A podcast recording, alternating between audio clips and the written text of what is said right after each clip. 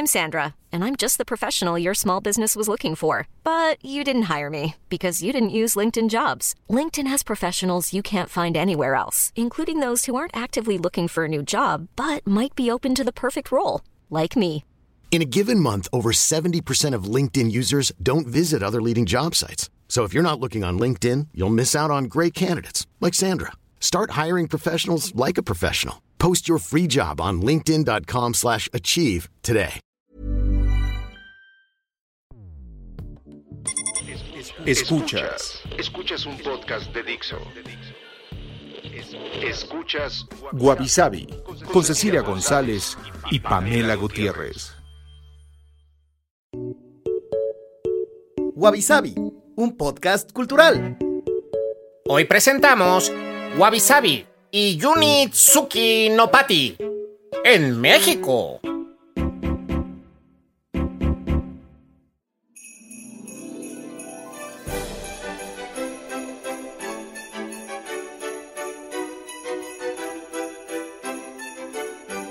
Hola, bienvenidos a un episodio más de Wabi Sabi. Yo soy Cecilia González. Y yo, Pamela Gutiérrez. Y siguiendo con los temas decembrinos, slash invernales, Que, pues, en el hemisferio sur serían estivas. Vamos a hablar de fiestas alrededor del mundo.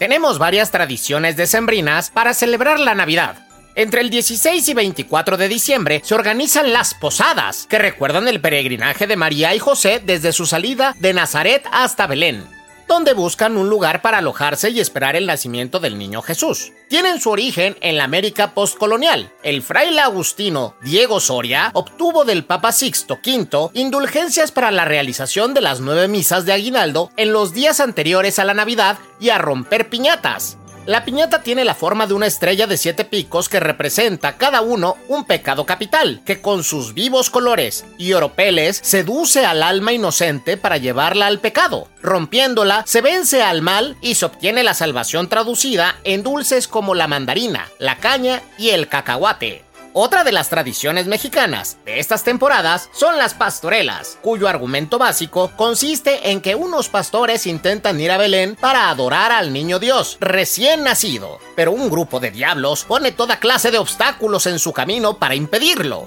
La adoración de los Reyes Magos, ideada por Fray Andrés de Olmos, puede considerarse como la primera pastorela navideña compuesta en México.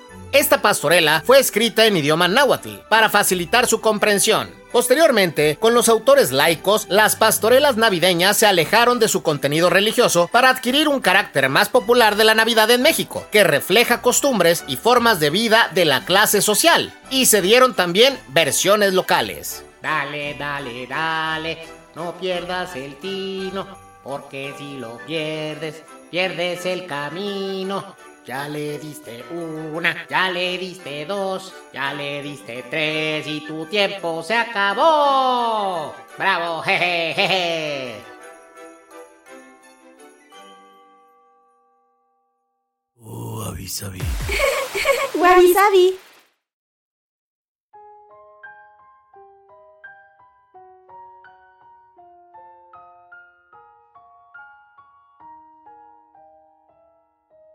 Bueno, vamos a empezar con algunos países del continente asiático. Y primero vamos a hablar de Filipinas, que ustedes disculpen, seguramente lo voy a decir mal. Pero en Filipinas celebran el Ligligan Parul San Fernando. algo así. Este, y es eh, también se le conoce como el Festival de los Farolitos y se celebra todos los años el sábado previo a la Nochebuena en la ciudad de San Fernando, Filipinas. Y pues tiene sus orígenes en Bacolor, como una actividad religiosa que hoy conocemos como lubenas. Y estas linternas eh, miden solo medio metro de diámetro y bueno, eso es muy chiquito en comparación con ahora los 6 metros que tienen de diámetro las linternas que usan en el festival de hoy, ¿no? Seguramente han visto videos o hay fotos rondando las redes sociales de este festival. Y bueno, hoy en día también es como una competición entre barrios o barangays y entonces crean estas linternas a partir de bambú y otros materiales disponibles localmente, ¿no? Entonces es como ver quién hace, no sé, la más cool o la más llamativa o la más grande, ¿no? O sea, porque pues han ido creciendo. Y durante la eh, novena navideña o Simbangabi, estos paruls eh, son llevados a cada barrio en procesión a su visita, ¿no? Entonces, bueno, es nada más prender la linternita, o sea, como que sí es todo un fondo también de temas locales y de... me respalda mi barrio y así, ¿no? La linterna me respalda. Exacto. Y bueno, en otro país vemos como la mercadotecnia puramente creó una tradición que pues no se celebraba. Y estoy hablando de Japón y me van a preguntar, ¿por qué? Y yo les voy a decir, ah, pues normalmente la Navidad no se celebraba en Japón porque en, pues, en general eh, tienen la religión budista, shintoísta, entonces pues ellos no celebran el nacimiento de Jesús, evidentemente, ¿no? Obviamente por la globalización, pues veían la Navidad y hacían algún intercambio chiquito significativo, pero pues no se celebraba realmente en, en este país. Pero surgió hace relativamente poco una tradición que a fuerza del 24 al 25 de diciembre se tiene que cenar pollo frito de Kentucky Fried Chicken. Sí, eso es así muy curioso.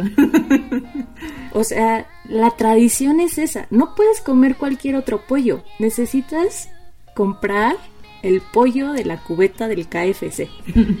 Y realmente esta, pues, no sé, relación entre la Navidad y el coronel Sanders es porque, pues, KFC fue a un jardín de infancia cristiano que y pues les dieron a los niños pues de su producto para celebrar la, la Navidad. Entonces otras escuelas pidieron que se repitiera e incluso pues ya el gerente con este espíritu navideño pensando pues en hacer relaciones públicas y marketing favorable para su marca se disfrazó de Papá Noel entonces imagínense, era Papá Noel que en vez de regalitos regalaba pollo frito. Cubetas de pollo. Entonces, como veían a tantos niños como de Navidad fascinados de que les regalaban pollo frito, pues empezó a hacerse esta tradición y les digo, esto empezó en 1974. ¿no? De este tipo de campañas de relaciones públicas, de darle pollo a los niños necesitados y generar un poco magia del espíritu navideño. Y pues imagínense, pues todos estos niños del 74, pues ahora tienen 40, entonces ya a sus niños les están regalando Kentucky Fried Chicken. Entonces se volvió una tradición anual y aunque otros restaurantes cierran y demás, KFC es de en esos días son es la noche más ocupada que tiene en Japón. De hecho es como chistoso porque KFC siento que en diferentes partes del mundo como que es parte de rituales diferentes, ¿no? O sea, por ejemplo, aquí en México y creo que en varios países de Latinoamérica está relacionado al Día de la Madre. Y, ¿En serio? ajá, y entonces los especiales que más tienen, por ejemplo, en México sí son del Día de la Madre y si pasan por algún KFC el 10 de mayo, o sea, la cola le da la vuelta a la cuadra, o sea, es en serio impresionante. Sí. Y No sabía y tengo un. KFC cerca, pero no luego sé. fíjate, el próximo, bueno, si no hay Ajá. pandemia, Pero es que además siempre hay mucho tráfico. En el 10 de mayo, en San Valentín, en el Día de la Secretaria, hay mucho Ajá. tráfico. Como que me cierro allá solo llegar y, y no estoy viendo. Sí, pero era así como justo, es el Día de la Madre. Y en Puerto Rico también, eh, una vez que fui a hacer ahí algo del trabajo, también me contaron de, de una fecha en particular. Ahorita no me acuerdo cuál era, pero así ya sabes, como cosas bien random que dices, pues bueno. Entonces fecha tiene algo ahí con las festividades raras. Qué curioso. Pero bueno, en Corea del Sur, igual que en otros países, pues también decoran las calles, ya saben, ponen, iluminan, ¿no? Así como todo el exterior de las fachadas cerca de estas fechas. Y bueno, eh, obviamente esto también viene de extranjeros, tradicionalmente en Corea no se festejaba la Navidad y entonces cuando ellos felicitan o te felicitan por la Navidad, pues obviamente lo dicen, ya saben, la versión de en Konglish, que es como Merry Christmas, ¿no? Porque es la traducción. O también, este a ver si lo puedo decir bien, Chulgoun Christmas, Christmas, yo, ¿no? Que es un poco lo mismo.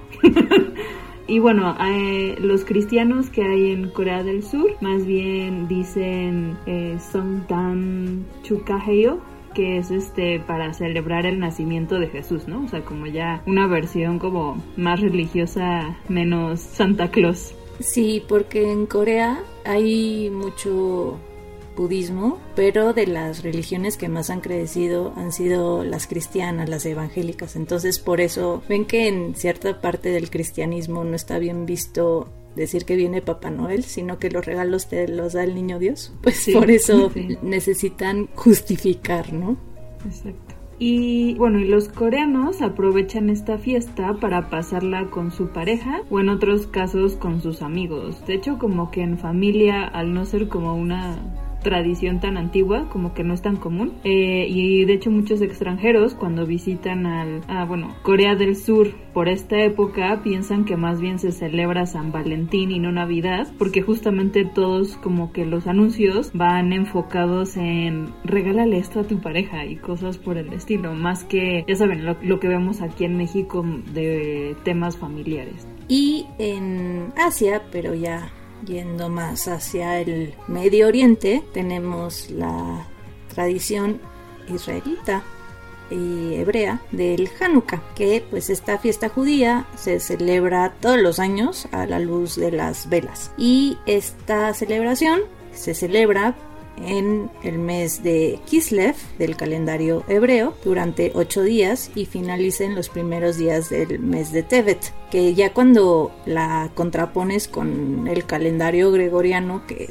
pues usamos la mayoría, pues se empata más o menos con diciembre y con la celebración de, de Navidad. Y en esta fiesta se conmemora la reinauguración del Templo de Jerusalén que fue devuelto a los judíos. Entonces, un poco esta tradición proviene del siglo II antes de Cristo, que era cuando diferentes pueblos convivían y el rey griego Antíoco IV prohibió el judaísmo y consagró el templo a los dioses de la antigua Grecia. Entonces les arrebatan sitio religioso pues para poner a Zeus, a Apolo y bueno, a los dioses olímpicos. Y bueno, esta helenización que fue muy a la fuerza se ve a través de los relatos de la revuelta judía que se llama la revuelta de los macabeos, que de hecho también por esta revuelta surge la palabra macabro, como les habíamos puesto en la palabra de la semana cuando vimos a Edgar Allan Poe. a su popo. a, supo el señor Poe. y bueno, para terminar con, las persecuciones a los judíos, Judas Macabeo y su familia fueron los líderes de esta insurrección en nombre de, su fe. Y después de tres años de lucha, el 25 del mes de Kislev del año 140 a.C., ganaron ante el altar del templo y se consagró ya otra vez que ese lugar fuera específicamente para el culto hebreo. Y bueno, esta celebración duró ocho días en los que se mantuvo encendido un frasco de aceite sagrado y por eso se encienden ocho eh, velas en el candelabro y que se llama menorá, que pues tiene, me imagino que ya lo han visto, es un candelabro con ocho bracitos y se enciende de izquierda a derecha una vela diaria y se coloca pues el candelabro próximo a una ventana para que sea visible como en esta parte de vigilia de terminar la celebración. Y pues por lo general es un día también de mucho comer como muchas de las fiestas hebreas y judías que son buñuelos de patata, pasteles rellenos y con mucho, mucho aceite de oliva. Y bueno, ahora cambiando de, de región nos vamos a ir a Europa y empezamos con Suecia, que ahí hay un festejo, o bueno, un símbolo navideño proveniente de la ciudad de, no sé bien cómo se pronuncia, ya me hice bolas, pero creo que es Gefle, se escribe como Gafle A con diéresis, pero creo que es Gefle, que es la capital del condado de Gefvelor, que está en el mar Báltico, cerca de un río de otro nombre muy difícil de pronunciar, que es como Daleblen, algo así. Pero bueno, el punto es que ahí tienen una versión gigante en paja de la tradicional cabra de Navidad, le dicen la cabra de Geble, y la cabra en cuestión pues aproximadamente mide 13 metros de alto, 7 metros de largo y 3 toneladas de peso. O sea, es una cosa gigante. y se coloca. Es una gran cabra. es una cabrototota. si de escribirla. Pero bueno, esta cabra se coloca el primero de diciembre en Slutstorget, que es la plaza del castillo en el centro de la ciudad. Y se dice que esto inició en 1966 con un hombre que se llamaba Steve Gavlen, que tuvo la ocurrencia de hacer esta versión de la cabra para quemarla la medianoche de Nochevieja, ¿no? Pero bueno, hoy prenderle fuego es un acto ilegal y pues no se ve bien. Y pues digo, lo entiendo porque con esos tamaños obviamente termina todo el pueblo. Así sí, porque además en Suecia casi todo lo construyen de madera. Entonces... Sí, exacto, sí, estoy de acuerdo que lo hayan hecho ilegal. Pero bueno, igual es famosa esta cabra porque si medio la queman, ¿no? Casi todos los años. y bueno, creo que también muy inteligentemente la estación de bomberos está cerca de la ubicación. Entonces, pues ya lo prenden fuego y corren los bomberos antes de que el armazón de madera esté muy dañado y entonces eh, como que suele sobrevivir el armazón y así lo vuelvan a, a rellenar, ¿no? Pero pobres de los bomberos esa noche, o sea, seguro se la viven así como con un pie fuera de la puerta para apagar el incendio. En el, ¿ves en el tubo? Así todos uno encima del otro en el tubo que se bajan. Sí, exacto. Pero ya todos apelmazados para nada más ir bajando como sí, Sí, porque ya me imagino. De hecho, hay años en los que ha sufrido hasta seis intentos vandálicos, ¿no? que la quemen. Y bueno, en los 48 años de historia como de esta tradición, han conseguido quemar la cabra entera en 26 ocasiones. Entonces, y seguramente en esas 26 algo pasó y por eso ya es ilegal. como diciendo, miren, otra cabra. Voltean y alguien ya prendiendo con el encendedor. sí, exacto. Pero bueno, pueden ir a, a Geble a, ver esta quemazón de la cabrototota. que vaya cabrototota que es. Y en Noruega se cree que eh, Nochebuena es noche de brujas y espíritus. Entonces es curioso que por esto mismo en vez de pensar en Navidad y que viene Papá Noel, esconden todas las escobas, cepillos y cualquier utensilio de limpieza. Esta tradición tiene su origen hace siglos, cuando se creía que las brujas y los malos espíritus pues aparecían en Nochebuena para buscar escobas para volar. Entonces es chistoso que a pesar de que es una tradición rara, se sigue haciendo. Pero ¿por qué Nochebuena? O sea, si te vas a robar escobas, creo que es algo que pues todo el año hay en las casas, ¿no? Sí. No, pero es curioso, es en Nochebuena, me imagino precisamente por el solsticio, ¿no? Sí, yo creo que algo así. Porque pues al final es la noche más larga que el día. Entonces me imagino que va por por ahí. Y además es curioso Pero no solo esconden las escobas, sino que la gente saca sus pistolas y sus escopetas para, pues, para disparar al cielo cada vez que ven algo raro. Entonces, piensan que es un paz, como patito de feria, ¿no? Entonces, si van a Noruega, este, les recomiendo que vayan preparados como si fueran corresponsales de guerra y no salgan en la noche, no brinquen, no se escondan porque no se suban al techo. No, no usen escobas, no digan, ay, esta escoba, ¿por qué está aquí? Porque pueden tener muy mala suerte. es una prueba para ver si eres bruja, si va a dejar esta escoba aquí. y es una prueba además de supervivencia.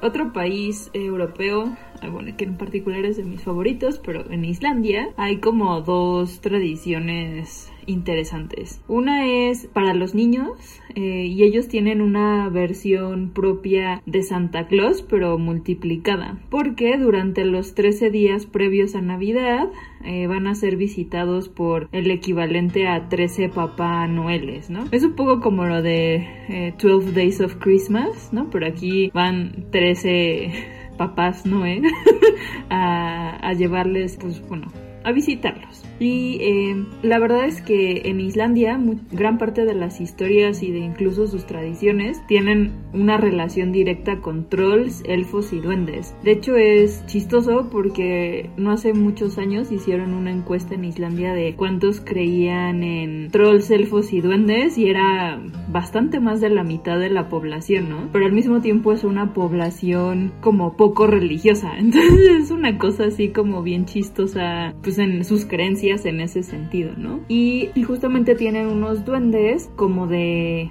de estas temporadas, por decirlo de algún modo, que son los Yudelads o los Youlas Veinar que seguro lo dije mal porque el islandés es, está bien raro ese idioma, pero bueno. Eh, los niños, en este caso, en lugar de calcetines, ponen sus zapatos y en lugar de usar la chimenea, eh, los dejan en el marco de la ventana. Entonces, si los niños han sido buenos, estos duendes eh, pueden dejarles un pequeño regalo, así como un dulce o un chocolate, pero si son malos, en la mañana van a encontrar una patata cruda podrida, ¿no?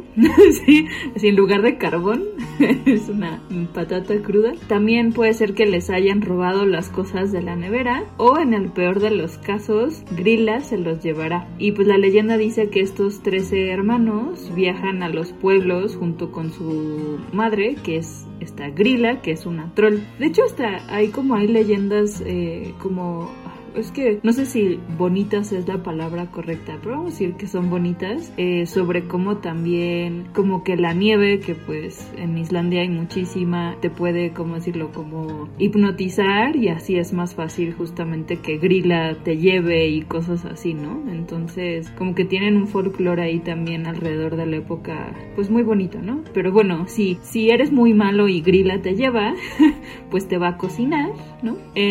Entonces ya sabes en cómo vas a terminar. Mientras que los hermanos, cada uno tiene una habilidad y un tipo de castigo eh, y aparecen como en un orden determinado, ¿no? Entonces, no sé, si te lleva el tercero, es ya sabes por qué, por qué te llevó, ¿no? Así, no sé, por decir mentiras y cosas así. Y bueno, eso es como una, una tradición como más antigua, pero tienen también otra tradición que se llama Youla Boca Flood, que literalmente se traduce como inundación de los libros de Navidad o inundación de libros de Navidad, este, o de Yul, ¿no? Que sería por eso el Yula boca del libro y flot de pues, inundación, ¿no? Y eh, de lo que consiste esta tradición es en regalar libros en esas fechas, particularmente como para eh, Nochebuena y Navidad, aprovechando que en el periodo antes de estas fiestas, como a partir de octubre, las editoriales publican una gran cantidad de libros nuevos y los ponen en un catálogo. Entonces, eh, por ejemplo, el año pasado, en 2019, hubo 842 nuevas publicaciones en esta temporada. Y esto justamente surgió a finales de la Segunda Guerra Mundial, cuando empezaron a pues ya saben, no le estaba yendo nada bien pues al mundo.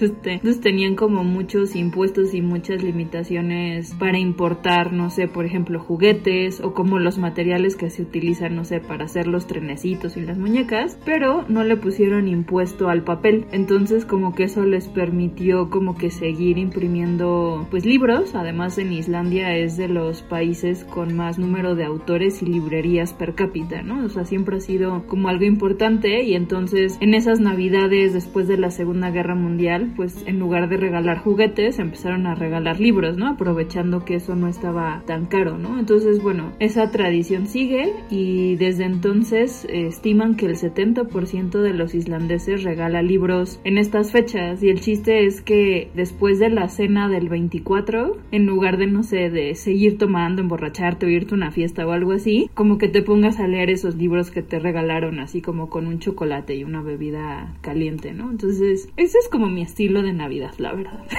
Encerrarme a leer. Ay, a mí me encanta que me regalen libros. O sea, No, es que creo que eso y los calcetines son las cosas que más usas. O sea, cuando eras niño no te gustaban tanto esos regalos, pero ahora como adulto dices, wow, ya tiene todo el sentido del mundo. Sí.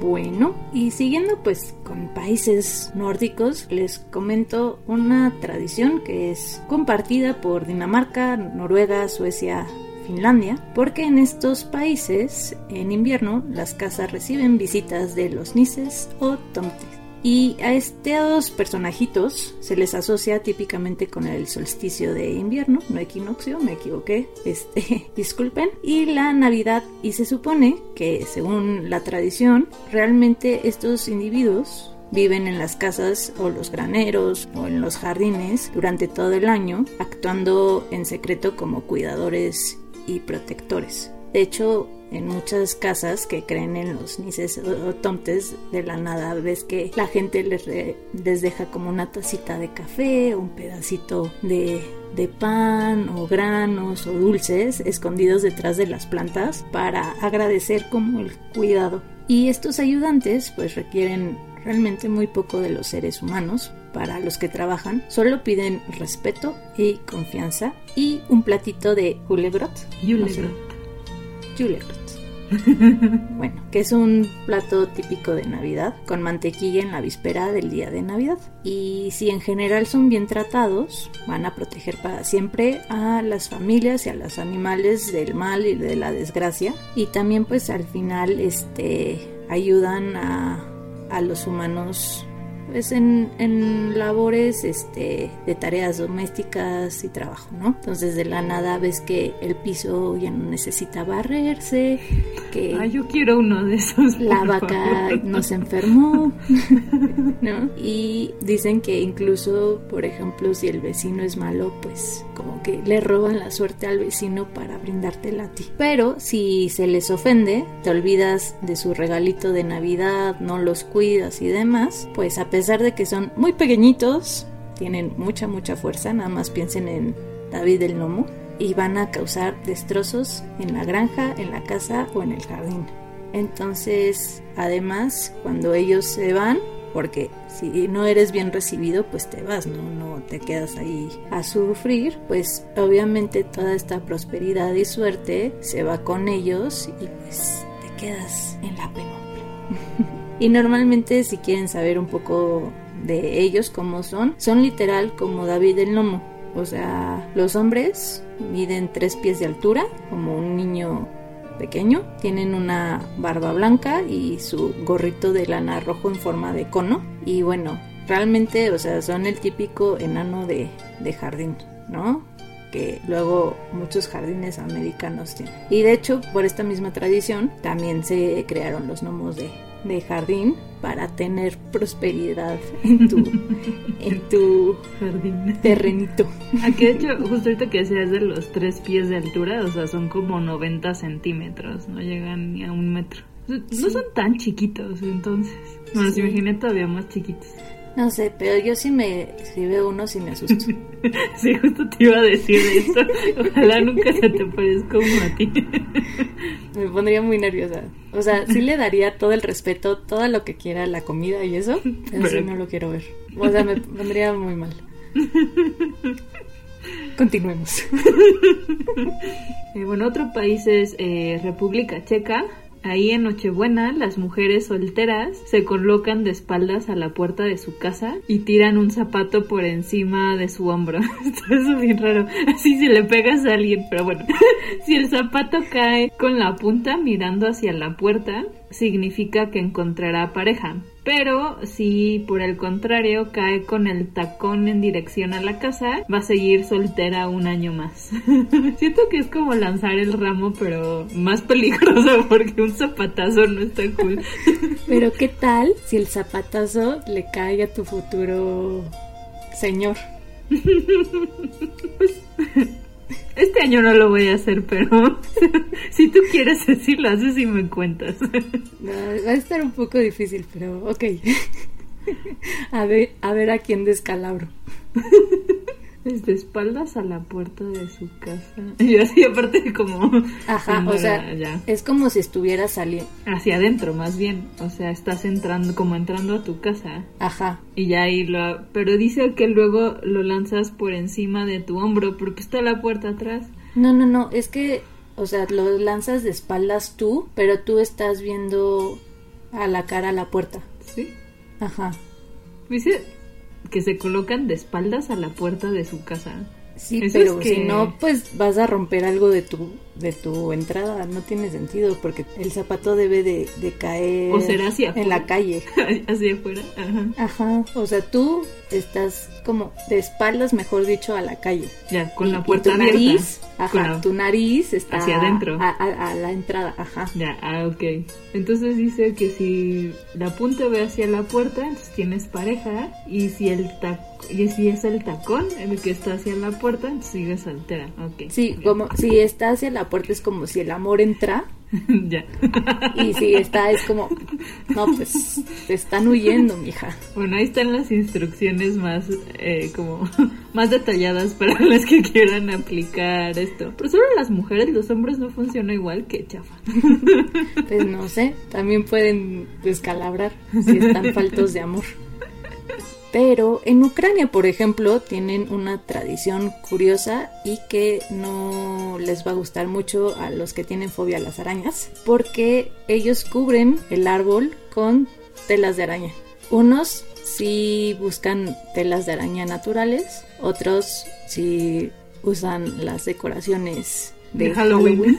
Eso está bueno, así la recicla.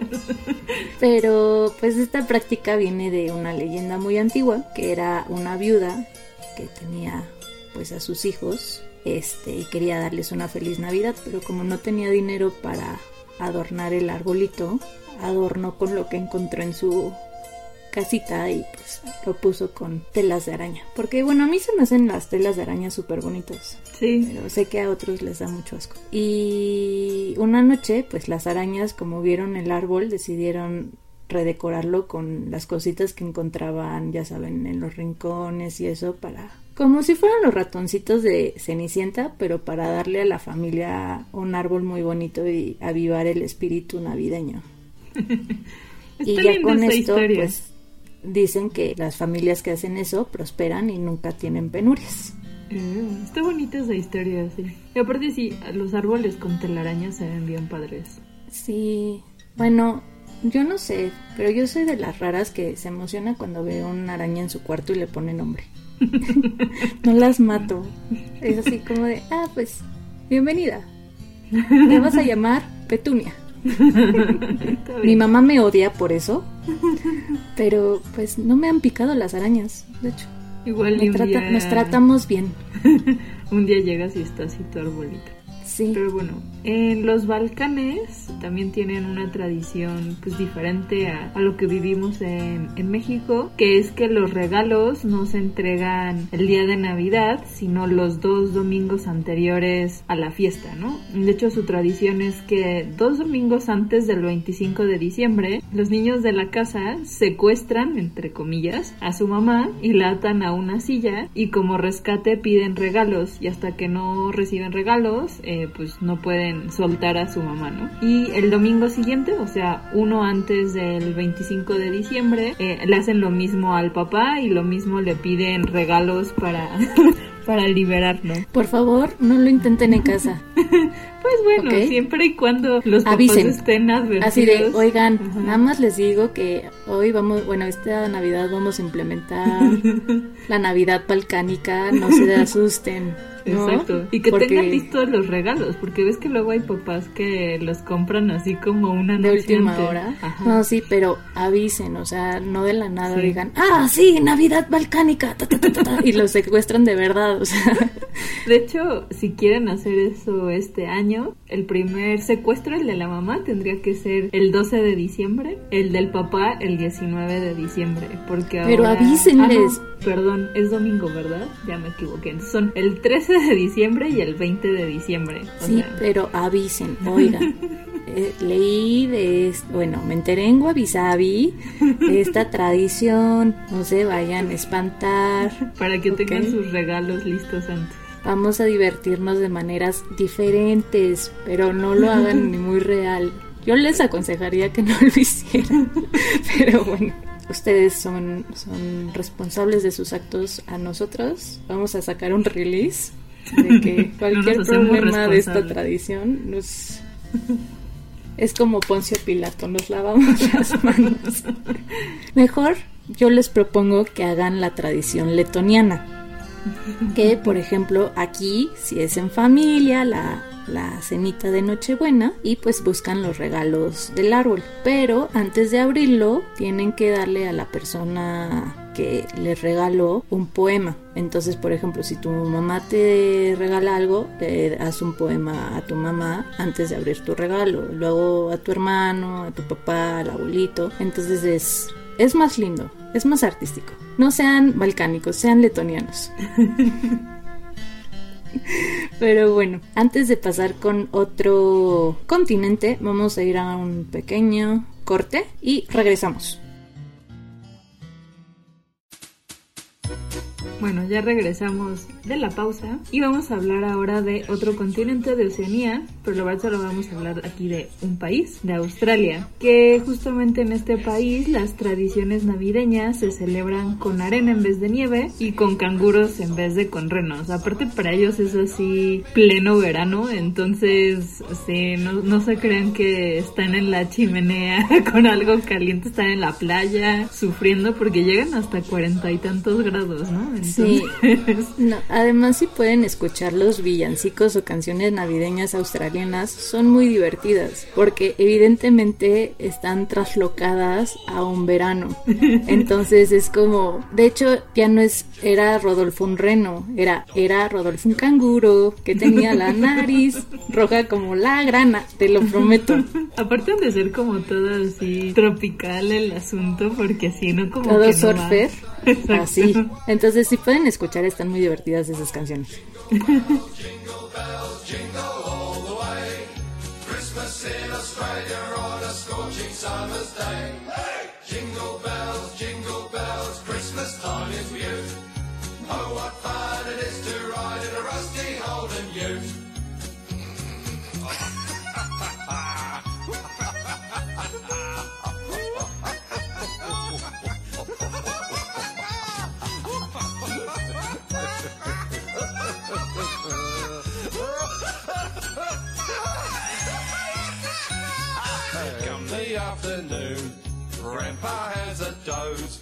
kids and Uncle Bruce are swimming in their clothes. The time comes round to go.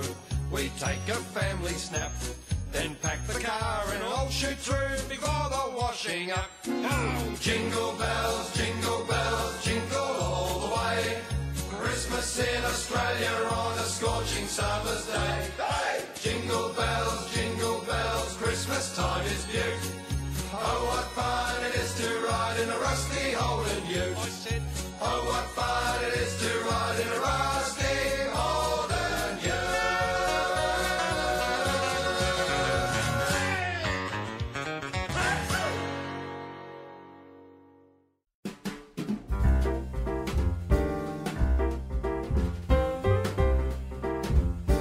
Pasando ya a América, vamos a hablar de una tradición afroamericana que es una fiesta celar de la cultura afroestadounidense que se celebra entre el 26 de diciembre y el 1 de enero. Esta fiesta la celebran únicamente los afroamericanos en Estados Unidos y en Liberia un poco por la historia geopolítica que tiene este país africano. Y es una mezcla de varias culturas eh, africanas con la cuestión también de afroamericanos con cultura un poquito más occidental, por decirlo así. Y tiene como motivo ayudar a los afroestadounidenses a recordar su herencia cultural, su historia africana, se unen en meditación y estudio alrededor de los principios basados en tradiciones africanas y también en principios eh, humanistas comunes. Estos principios son Umoja, que es unidad, Kujichagulia, que es autodeterminación, Ujima, que es el trabajo colectivo y la responsabilidad, Ujamá, que es economía cooperativa, Nia, que es el objetivo y dirección, Kumba, que es la creatividad, e Imani, que es la fe. Y esta celebración de Kwanzaa fue fundada por el doctor Maulana Ron Karenga, que era un activista de origen africano, y se celebró por primera vez entre el 26 de diciembre de 1966 y el 1 de enero de 1967. Entonces, por esto mismo, pues cada año se repiten estas fechas. Y este nombre de Kwanzaa proviene originariamente de una frase swahili que se llama Matunda ya Kwanzaa que significa primeras frutas, y se utilizó precisamente con esta idea de panafricanismo, el swahili, para reflejar pues este concepto. Luego, en Venezuela, cada Nochebuena, los habitantes de Caracas se dirigen bien temprano a la iglesia patinando. Este se me hace súper cool,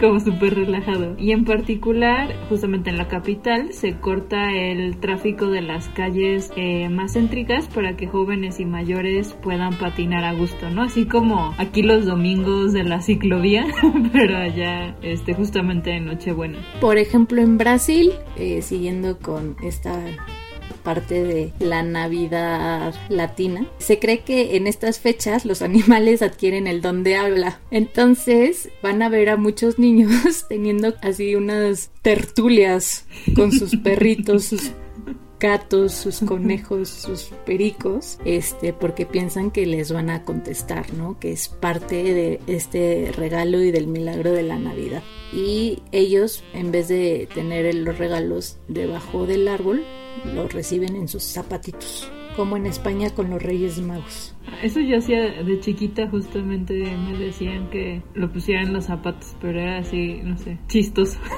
Era poco higiénico, ¿no?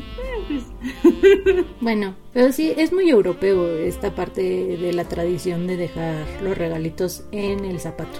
Y bueno, en Colombia, el Día de las Velitas eh, marca el inicio de la temporada navideña en ese país. En honor a la Virgen María y a la Inmaculada Concepción, la gente coloca velas y farolitos de papel en las ventanas, balcones y jardines. Y la tradición navideña de las velas se ha hecho tan popular que ahora muchos pueblos y ciudades de todo el país pues se iluminan justamente con velas y faroles, pero ahora súper elaborados, ¿no? Un poco como lo que pasó con las linternas que platicábamos al principio, pues así a ver quién hace las velas y faroles más cañonas. Y algunos de los mejores pueden verse en Quimbaya, donde los vecinos compiten por ver quién crea el adorno más impresionante. Que creo que es un poco, o sea, creo que quien México es el tema de los nacimientos, ¿no? Que hay hasta nacimientos famosos o en Estados Unidos también de cuántas luces le ponen a las casas, ¿no? La iluminación de las casas.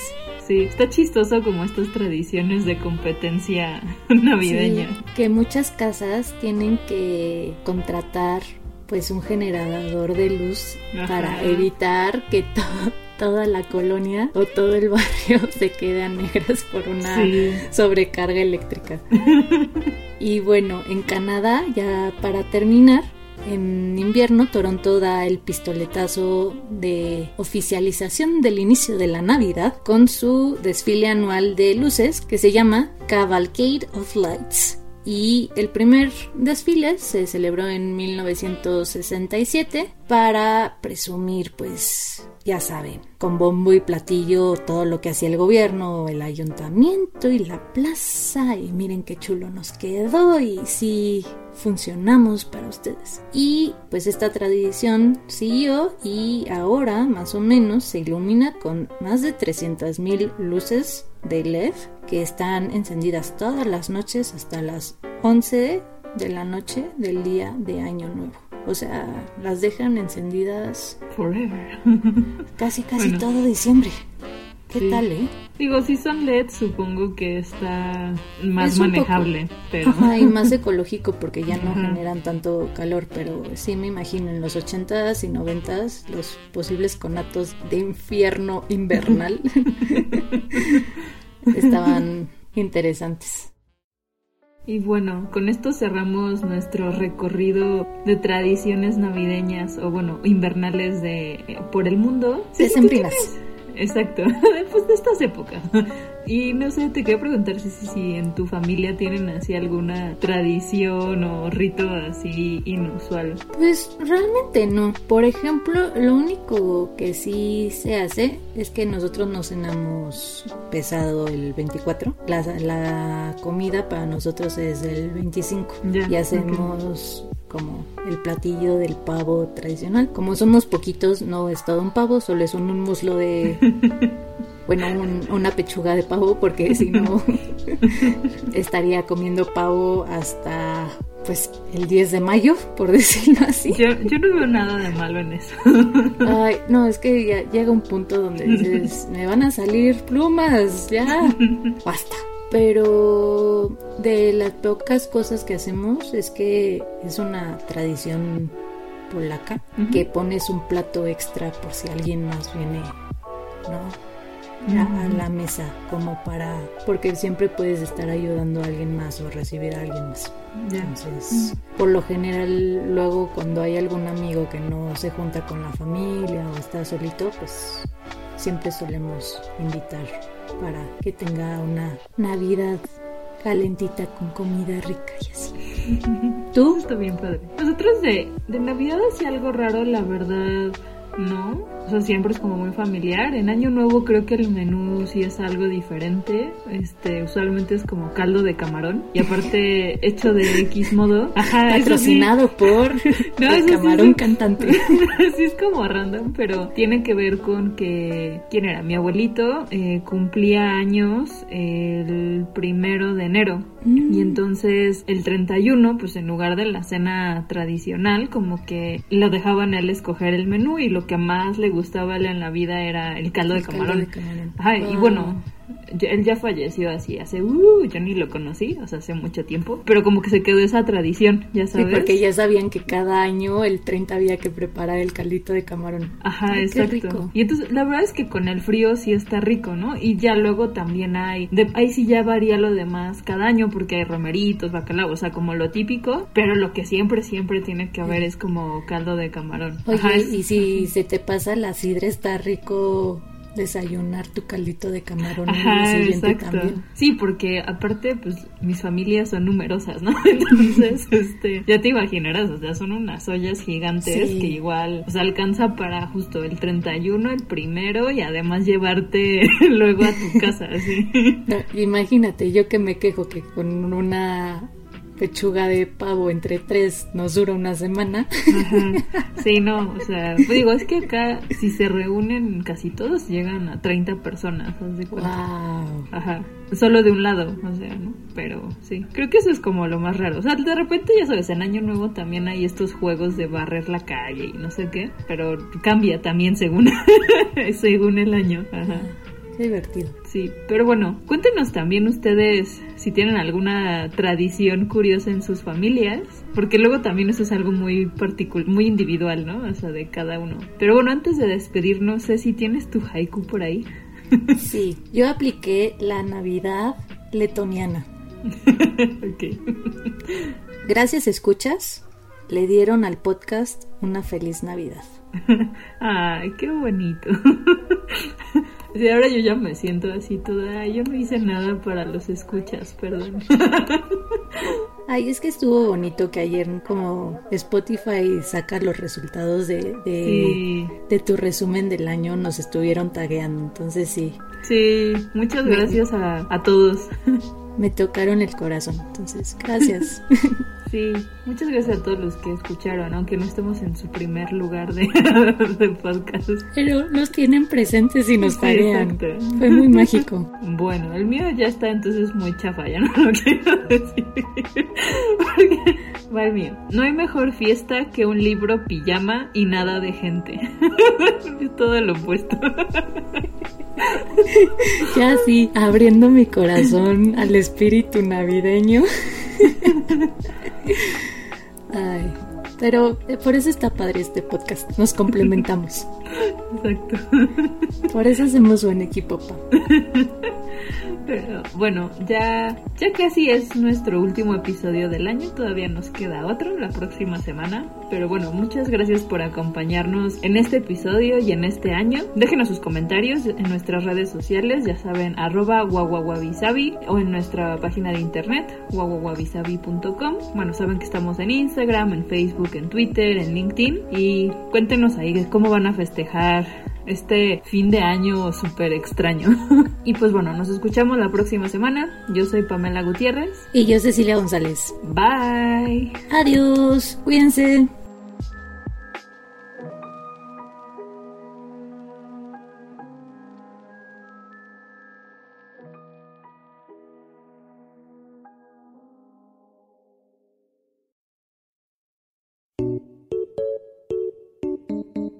No te pierdas el próximo episodio la próxima semana. Esto es Wabi Sabi.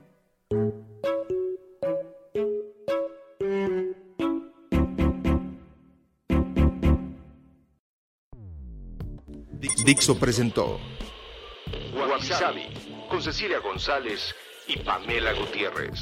La producción de este podcast corrió a cargo de Verónica Hernández. Coordinación de producción, Verónica Hernández. Dirección general, Dani Sadia.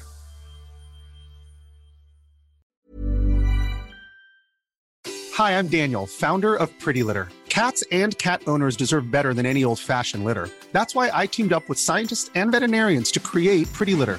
Its innovative crystal formula has superior odor control and weighs up to 80% less than clay litter. Pretty Litter even monitors health by changing colors to help detect early signs of potential illness. It's the world's smartest kitty litter. Go to prettylitter.com and use code ACAST for 20% off your first order and a free cat toy. Terms and conditions apply. See site for details.